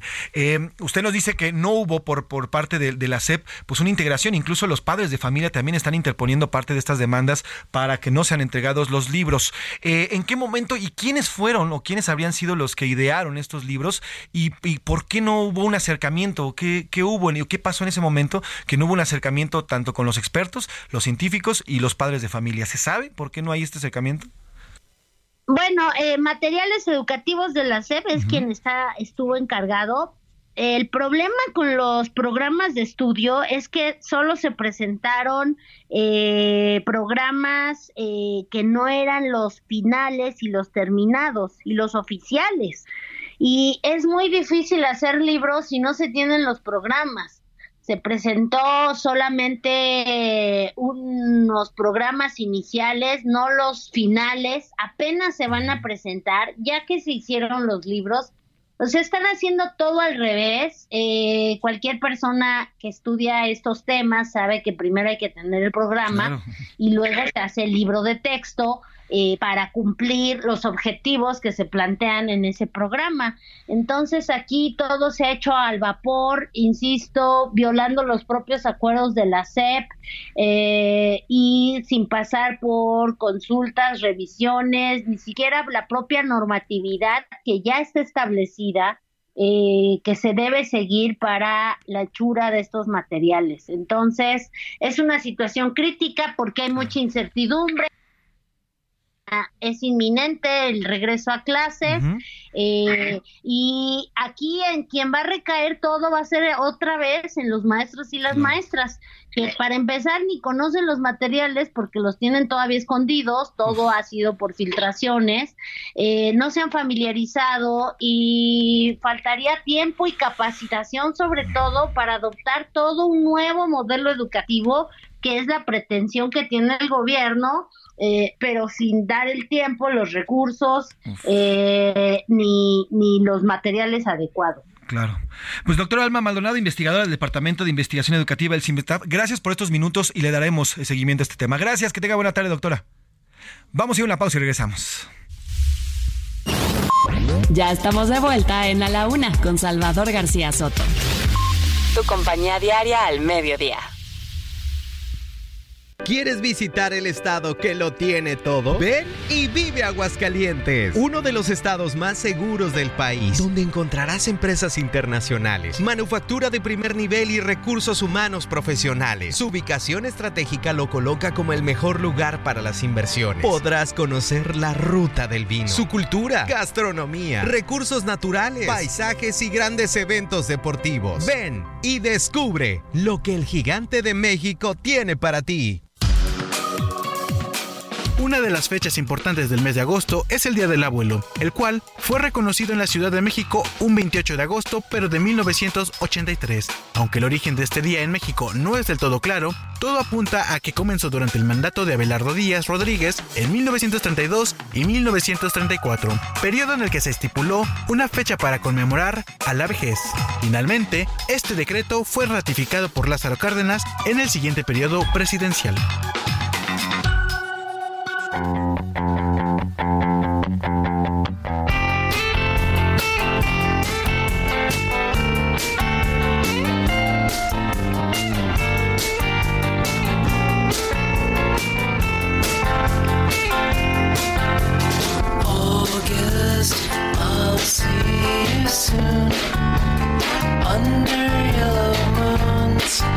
Where I'll gather what's left of you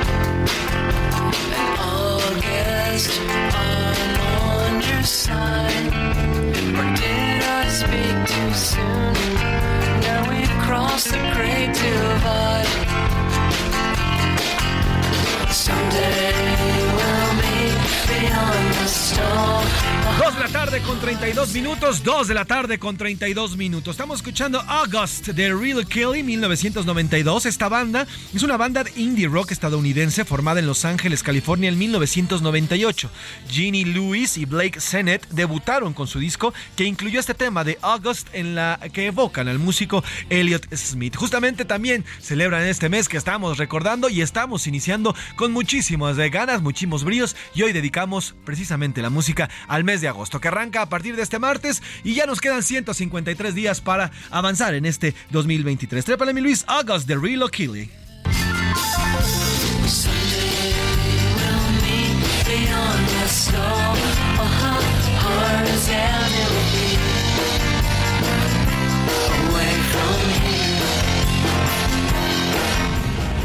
A la una.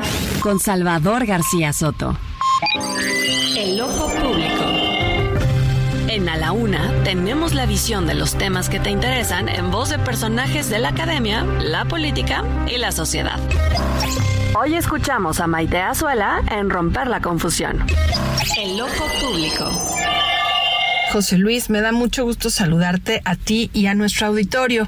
Y hoy, como todos los martes, pues quisiera comentar con ustedes un tema que prácticamente eh, ha sido un tema recurrente para todos los que estamos interesados en la defensa de derechos humanos. Han pasado nueve años, José Luis, nueve años desde que desaparecieron los estudiantes normalistas. Dos gobiernos distintos que no han podido hacer prácticamente nada para dar con su paradero. ¿Qué esperanza debe quedar en una sociedad donde pasan y pasan los años y los responsables de un crimen no dicen la verdad? Si no fuera porque el grupo de expertos, el GIEI, se despidió esta semana del caso, ni nos enteraríamos del estatus de la investigación. A nueve años las opiniones e hipótesis que se pueden hacer desde la sociedad o los medios ya no alcanzan, porque lo lógico sería que a tantos años ya contáramos con la verdad. El 30 de septiembre del 2024, Andrés Manuel López Obrador dejará de ser presidente, es decir, cuatro días después de que se cumplan diez años de la desaparición. A él, que le gustan tanto las conmemoraciones, las fechas importantes, pues debería de empezarle a preocupar que lo que quedan son poco más de 365 días para dar con la verdad. Por cierto, dar con la verdad no es detener criminales ni encarcelar políticos. De nada sirve tener preso a Murillo Karam o traer a Tomás Herón si a los padres y madres no se le ha dado, dado una sola explicación contundente y convincente de qué sucedió con sus hijos el día de la desaparición. En fin, nos quedamos con una triste sensación no solo por la negación por parte de las Fuerzas Armadas para entregar la información que requerían, sino además con las declaraciones del GEI sobre los muy posibles vínculos entre estas y el crimen organizado. A la una, con Salvador García Soto. 2 de la tarde con 35 minutos, 2 de la tarde con 35 minutos. Sin duda importante los que, lo que nos dice hoy, nos comenta Maite Azuela en romper la confusión en el ojo público que tenemos diariamente en este espacio con diferentes analistas que van eh, aportando su voz, grandes voces por cierto. Y sí, en efecto, Maite Azuela nos recuerda el tema de Ayotzinapa y también pues será una de las grandes decepciones, una más para este gobierno si es que no se conoce la verdad. Le queda un año a este gobierno y bueno, pues al parecer los padres de los 43 normalistas se van a quedar pues exactamente igual, sin la información y pues con un sabor de que no se cumplió lo que les prometían en el 18 con el tema de llegar a la verdad, a la verdad de qué pasó con estos jóvenes. Eh, gracias Maite, como siempre, por este ojo público. Oiga, vamos hasta Jalisco, allí en Tlajomulco de Zúñiga, luego del explosivo que ayer le reportamos, bueno, pues ya hay, ya hay algunas reacciones, la em, eh, están descartando que el explosivo se puso recientemente y desechan que se trate de un nuevo ataque. Pero vamos precisamente hasta allá, hasta Jalisco, con Mayeli Mariscal, nuestra corresponsal en la entidad, que nos eh, da un adelanto y nos informa sobre las investigaciones que hay en torno a este explosivo. Buena tarde, Maye, cuéntanos. Muy buenas tardes, José Luis. Buenas tardes también a todo el auditorio. Pues el coordinador de seguridad, Ricardo Sánchez Beruben, el día de hoy, a través de un video en redes sociales, eh, señala que, bueno, ya se eh, hizo la investigación en este lugar, en Tlajomulco de Zúñiga, en donde el día de ayer se reportó la explosión de un artefacto. Y bueno, se decía que es similar de. Eh, construcción artesanal, precisamente como los que eh, detonaron el pasado 11 de julio cuando se emboscó a los oficiales de la Fiscalía y de la Policía Municipal. Y bueno, el día de hoy lo confirma el funcionario, este eh, explosivo fue colocado no recientemente, sino eh, todavía el pasado 11 de julio, apenas detonó y pues eh, descartan que haya habido alguna persona herida en el lugar. Por lo pronto también eh, señalan que van a ampliar el perímetro para revisar y evitar que haya algún otro incidente de este tipo que pudiera atentar en contra de la población.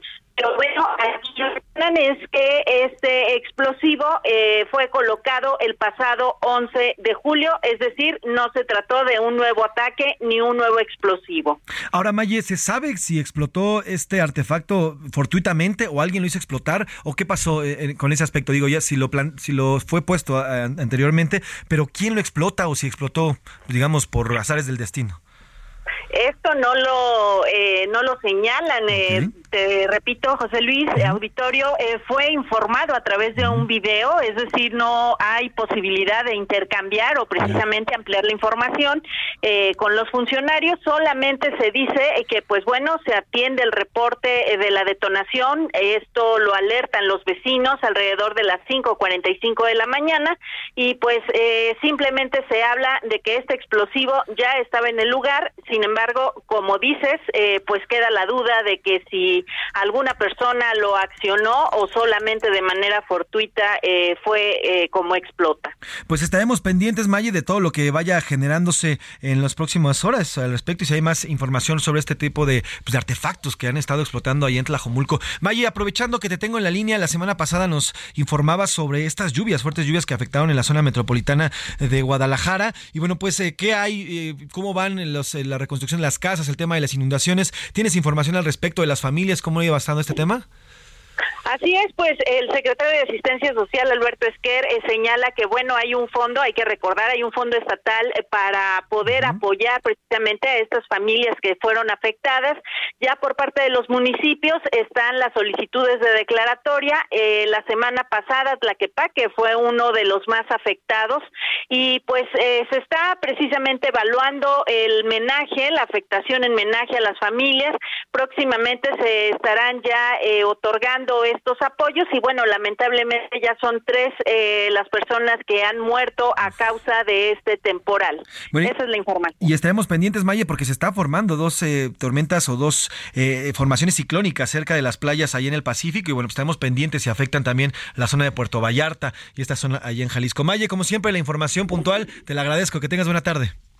Muy buena tarde. Mayeli Mariscal, nuestro corresponsal allá en el estado de Jalisco. Eh, oiga, y vámonos a otro tema. El director del Instituto Mexicano del Seguro Social, Zoé Robledo, dijo que hay una investigación muy amplia tras la muerte de un menor, de una menor de seis años en un elevador del hospital número 18. Esto se lo informamos el pasado 11 de julio. El IMSS, el director, su director, dijo que de los 1.136 elevadores que tiene el Instituto Mexicano del Seguro Social, 180 son de la marca ITRA y se investiga su adquisición porque, según él, son los que tienen más fallas. Es lo que dijo hoy eh, el director del Instituto Mexicano del Seguro Social, Zoé Robledo. El Seguro Social de los 1.136 elevadores que tiene, tiene un número muy importante, 180, marca ITRA. Esta marca es la que hemos, eh, estamos en un proceso de investigación sobre la adquisición de esos elevadores porque son los que reportan más fallas. Lo que es más importante para nosotros es la denuncia penal que presentamos contra esta empresa pues ahí está lo que se presentó en esta empresa y contra esta empresa y es que mire ya son varios incidentes en los elevadores del hospital ¿eh? el pasado domingo en un elevador en el hospital general de la zona 89 en Guadalajara tres personas fueron rescatadas por personal de bomberos luego de que se quedaran atrapadas dentro de un elevador el personal de bomberos reportó que en el primer piso de dicha clínica este hospital se encontraban tres personas atrapadas dentro de este elevador y procedieron a hacer la extracción la extracción de forma segura utilizando llaves propias y estos eh, mecanismos que utilizan para abrir las puertas de los elevadores. Así que ya ha habido varios incidentes, el más fuerte, bueno, pues el que falleció esta pequeña Etana eh, el pasado 11 de julio, pero bueno, continúan las investigaciones, sobre todo en el tema de mantenimiento de los elevadores. Eh, siguiendo con temas de salud, cambiamos levemente de tema porque vamos con el tema del anestesiólogo Gustavo Aguirre. Aquí le hemos estado dando seguimiento a esta eh, investigación que ha realizado la Fiscalía General de la República por presunto uso ilegal de fentanilo. Aquí le contamos el caso eh, desde la semana, sí, desde la semana pasada cuando bueno, se comenzó la investigación en contra de este anestesiólogo que de todas las formas legales solicitó, compró, adquirió fentanilo medicinal dando su receta, dando su nombre, su número eh, de eh, como médico y su cédula profesional y demás. Y bueno, él adquirió y ahora la, la, Fiscalía General de la República lo investiga por esta adquisición. Pero vamos a hacer contacto y le agradezco que nos tome la llamada a Antonio Juárez Navarro. Él es abogado, él es abogado precisamente del anestesiólogo Gustavo Aguirre. Licenciado, ¿cómo está? Buena tarde, gracias por tomarnos la llamada. Hola, muy buena tarde. Gracias a ustedes por su atención en el caso. Al contrario, licenciado, eh, para arrancar quisiera preguntarle cómo está Gustavo. Hemos tenido noticias de que no le ha pasado del todo bien luego de estas acusaciones. ¿Cuál es el estado en el cual se encuentra hoy el doctor Gustavo? Eh, ¿Cómo ha ido avanzando? ¿En qué estado se encuentra? Pues estaba muy lábil, muy vulnerable, inclusive eh, me da pena que no esté él porque creo que sería la mejor persona para dar estas declaraciones. Sin embargo, su terapeuta nos prohibió ya que dé entrevistas porque tiene crisis de ansiedad recordemos que pues está sin casa, sus hijas no están con él y aunque no está privado de su libertad, pues sí está privado de su derecho de tener una casa. ¿no? Totalmente de acuerdo. La casa entonces continúa en el poder de las autoridades, no ha sido devuelta ni a su esposa, ni al doctor, ni a, nadie, ningún familiar. No, el día de ayer presentamos ya un amparo respecto al tema de lo de la casa. Sin embargo, pues bueno, ustedes saben que lleva cierto tiempo el trámite de la de la concesión o la, o, la negación del, del amparo. Muy bien. Ahora, eh, hay declaraciones, eh, abogado, sobre que el doctor Gustavo no tendría, eh, digamos, eh, pues con, base en su especialidad o con base en, la cédula que tiene, él no tendría el, pues esta, digamos, eh, este beneficio de poder comprar el, fentanilo. ¿Qué de cierto hay en, en, ello? Y si estas declaraciones que se están dando sobre, sobre esta facilidad de compra son verdaderas. No, es mentira por un lado y por otro lado también es una confusión. No es con base en su cédula profesional. La cédula profesional como tal no alcanza ni la de especialidad en anestesiología no es suficiente para la compra de estos medicamentos. Aparte se requiere un recetario especial para controlados del tipo 1. Ese recetario no se imprime así como con los otros, ¿no? Con tus datos. Ese recetario te lo otorga la COFEPRIS después de un trámite bastante oneroso, bastante, no económicamente, pero sí son muchos trámites. No a cualquiera se lo da. Este recetario sí lo tenía y sí lo tiene, le dieron 200 folios, le autorizaron, le, dijeron que hace dos años que su trámite había finalizado y le otorgaron 200 folios y en esos dos años quizás ha comprado 20 mil o 30 mil pesos de fentanilo, entendiendo que cada cajita cuesta alrededor de 1.400 pesos. Es decir, no es más que lo que se ocupa para los pacientes. Hoy el presidente de la República comentó en la mañanera de que pues no no es una guerra ni una búsqueda de los médicos que se dedican a anestesiar, sino pues que él dijo que no se preocupe si pues él no lo quería para venderlo. Es claro que no, la fiscalía tendrá la la carga probatoria de acreditar que le quitó su casa porque lo quería para venderlo, lo cual suponiéndose en conceder que así fuese jamás concediéndolo, pues no se puede porque se lo quitaron antes de que siquiera él lo abriera, ¿no?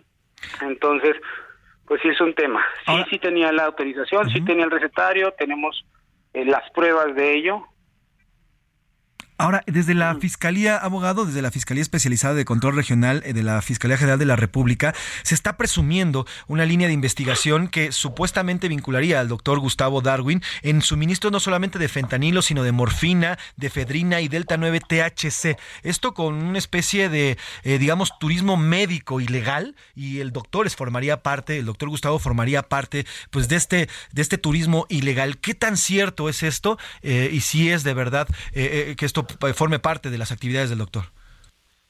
No, es mentira. Y el turismo médico es otra cosa. El turismo médico se trata de traer pacientes extranjeros a, ser atendidos en México. Uno. Y dos, no nada más es Delta 9 y también es morfina y también es, es mirazolam y es efedrina. La morfina como tal sí requiere del, del, la receta del tipo 1, pero la efedrina y el mirazolam son del tipo 2. Es un recetario distinto que es estatal. Tenemos las recetas selladas por la Secretaría de Salud donde se sortearon. Y tenemos el correo eh, donde la COFEPRIS le, le confirma de surtidas cada una de las recetas que implican fentanilo, fentanilo o morfina. El, el Delta 9 son gotas de CBD. El doctor tenía, no en esa caja, sino en su caja, unas gotas de CBD que compró en Instagram como muchas otras, o muchas otras personas para el dolor. No es THC. Ellos tendrán que analizarlo y saber si era marihuana, pero no. Es un extracto que se hace del CBD que muchos de nosotros podemos tener en nuestras casas, ya los venden en todos lados. Sí, sí, sí, claro.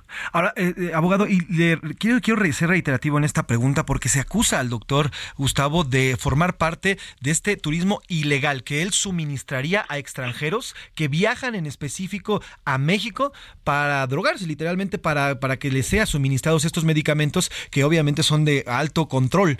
Eh, esta es la parte de las investigaciones, incluso hoy Germán Castillo Banué, titular de la Fiscalía Especializada, dio declaraciones al respecto. Eh, ¿Usted conoce esta línea de investigación y de verdad eh, formaba parte el doctor o, era parte de sus prácticas esto que eh, inyectara a extranjeros que venían a nuestro país solamente a eso? No, no, pero él sí puede operar pacientes extranjeros. Recordemos que en Los Cabos pues es frontera. Entonces, por ejemplo, si usted o yo vamos a ser anestesiados para algún procedimiento, es que el fentanil no se utiliza nada más para el dolor, lo utilizan para el dolor los pacientes terminales de cáncer que sufren dolores impresionantes, es 100 veces más fuerte que la morfina. Uno. Dos, no sirve para crear drogas, que ahí pues creo que el presidente no le han informado del todo. Esa parte, no es el mismo, no, no sirve, o sea, aunque compres... Sí, es diferente, claro. O, sea, ajá, o sea, aunque compres, eh, no sé, 500 litros de esta sustancia, no puedes crear una sola pastilla. El sólido y en polvo es diferente. Sí, claro. Y eh, te decía, si a ti o a mí nos anestesian, pues con una ámpula quizás tenemos, pero si es una, un paciente norteamericano, tal vez requiera cuatro, porque ellos generan mucha resistencia por la cantidad de fármacos que consumen en Estados Unidos. El doctor, lejos de lo que se dice, participaba inclusive en unas jornadas que realiza una, una, una asociación sin fines de lucro que se llama Plastic Surgery o algo así, pero ellos anestesian y dan cirugías gratis a pacientes de varias partes mexicanos y americanos y él lo hacía de forma gratuita, si él no cobraba sus anestesias, es decir, es una fundación que recibe eh, apoyo de una fundación muy grande en Estados Unidos para ayudar personas.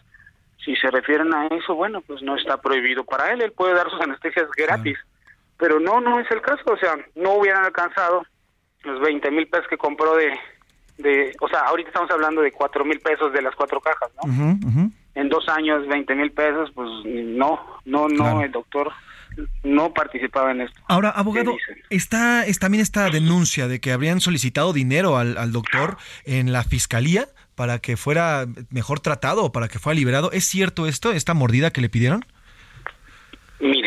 Yo no estaba presente en ese momento de la defensa, pero el doctor aseguró que sí, yo no tengo ningún motivo para dudar de ello. Eh, sin embargo, él comenta que sí, le pidieron 200 mil pesos primero y luego 600 mil pesos y de manera adicional, este, pues, pues sí, el, proceso ha sido totalmente anómalo, ¿no? Este, en cuanto a que le quitan su casa, pero lo dejan libre. A ver, ¿por qué si aseguras un inmueble con el presunto ahí, con el, el, el, el investigado, o en este caso sería el imputado, ¿por qué no te lo llevaste? Pues hubieras pedido una audiencia inicial con control de detención porque pues lo, o sea, por, ¿por qué si consideras que la casa es parte de un delito, no lo consideras a él como parte del delito? Lo dejas libre, le citas hasta el lunes, dos días después, y luego va y luego le pides dinero. O sea, yo entiendo que la Fiscalía General de la República en todas sus delegaciones tiene que investigar los hechos probablemente criminales, pero hay formas. Y lo que se duele es lo que en el médico, hay formas. Ahora lo que dice este quien merece todo mi respeto como autoridad hoy en la en con Ciro, este pues es muy respetable, pero pues se tendrá que dilucidar en un tribunal. Aquí no estamos diciendo ni que no investiguen ni nada, son las formas. Es por qué llegas, me quitas mi casa cuando ahí no es un laboratorio, ahí no se fabricó, no tenía 10 cajas. O sea, simplemente es un tema de que tú sabías que venía por tierra, dejas que llegue y luego vas, me quitas mi casa y me dejas libre, ¿no? Ahora, abogado, el 8 de agosto está programada la audiencia inicial. ¿Va a ser diferida? ¿Cuál es la estrategia o se va a realizar el próximo 8 de agosto ya? No, según nos dicen, este, es eso, no, no hemos sido notificados, pero pues seguramente ahí estaremos, ahí estaremos con todas las herramientas jurídicas para, mm. pues, llevar a cabo qué es lo que queremos, la investigación, este, que se lleve a cabo la investigación y que se lleve a cabo la imputación y que nosotros desarrollemos la defensa técnica adecuada a la que el doctor tiene derecho. De acuerdísimo. Pues licenciado Antonio Juárez Navarro, nada más para que quede claro en un sí y no, definitivamente el doctor Gustavo Aguirre no participaba o no es partícipe de ningún tipo de turismo médico ilegal hacia nuestro país. No, no lo es. Perfecto. Pues licenciado Antonio Juárez Navarro, abogado del anestesiólogo Gustavo Aguirre, gracias por estos minutos y nos mantenemos en contacto. Buena tarde. Gracias a ustedes, Dios lo bendiga. Pues dejamos este tema y vámonos a los deportes con el señor Oscar Motaldrete. Los deportes en A la Una con Oscar Mota. Oscar Mota Aldrete, nada más porque estás aquí, si no, ni entrabas. ¿Qué le pasaron a mis águilas del la América? Buenas tardes, Oscar. Mi querido Mafre José Luis Sánchez Macías, me sumo a este mensaje de solidaridad y sororidad para todos ustedes americanistas que no la pasaron nada bien ayer. Hoy un gran día para ganar cuatro goles al América en este torneo de la League's Cup, pero además las Chivas también perdieron y no solo eso, perdieron, no pudieron ganar un solo partido y quedaron obviamente eliminadas. ¿Cómo quedaron entonces? Ya se terminó esta famosa fase de grupos y a partir de ahora vienen los 16 avos de final, querido Mavren, amigos y amigas de A la Una. ¿Cómo quedan entonces los duelos? A ver, rápidamente, son 20 equipos de eh, la MLS contra 12 sobrevivientes de la Liga MX. Los Ángeles FC contra el Juárez, León contra el Real Salt Lake, Tigres contra el Vancouver, Monterrey contra Portland, Columbus Crew contra Minnesota United, Toluca contra el Sporting Kansas City, Chicago Fire contra el América alcanzó a pasar, Cincinnati contra el Nashville, Filadelfia contra el DC United, Nueva York Red Bulls contra el New York City, como la canción, ¿no? New York City Boy, después Pumas de los de la UNAM contra el Querétaro. Venga, los Pumas Atlas contra New England, Mazatlán contra Dallas, Inter de Miami de Messi contra el Orlando City, Charlotte contra el Cruz Azul y el Houston Dynamo contra el Pachuca. Será obviamente los duelos de 16 avos de final a eliminación directa. Y a ver, y a ver cómo les va. Por cierto, en esta League's Cup de repente tantas cosas que nos vienen ofreciendo y ahora tenemos una clase, pues sí, de geografía, una clase importante que nos da don Nacho Ambriz, entrenador de Toluca una clasecita que le dio un reportero por allá en los Estados Unidos. Escuchamos a don Nacho. Hablaron que tienen que tener la pelota. ¿Es algo que ustedes han pensado por el motivo de la altura que tenemos aquí en Colorado? No creo, por la altura nosotros también tenemos en Toluca, estamos un poquito más arriba. Sí, en Toluca. Ah, no me la sabía. Entonces, pues eso no nos afecta mucho a nosotros, ¿no? Ese es, un tema aquí en Colorado que siempre, cuando vienen equipos de, México, si no es de la, de la capital, siempre tienen eso en mente de, la altura, pero pues, no, en Toluca. Te informo que Toluca está más alto, entonces nosotros no tendríamos ningún problema por eso. Gracias, Oscar Mota. Y sí, mis águilas. ¿Qué les digo, mis águilas? Hasta aquí llegamos al final de este programa. A nombre del titular de este espacio, el periodista Salvador García Soto. En la producción está Rubén Esponda. En los controles está Luis. En la redacción está también Emilca Ramírez, Miguel Zarco. Está por ahí Ricardo Romero, Iván Márquez y Diego Gómez. Y yo soy José Luis Sánchez Macías. Pase un bonito martes. Buen provecho. Está usted informado. Por hoy termina A la Una con Salvador García Soto. El espacio que te escucha, acompaña e informa a la una. Con Salvador García Soto.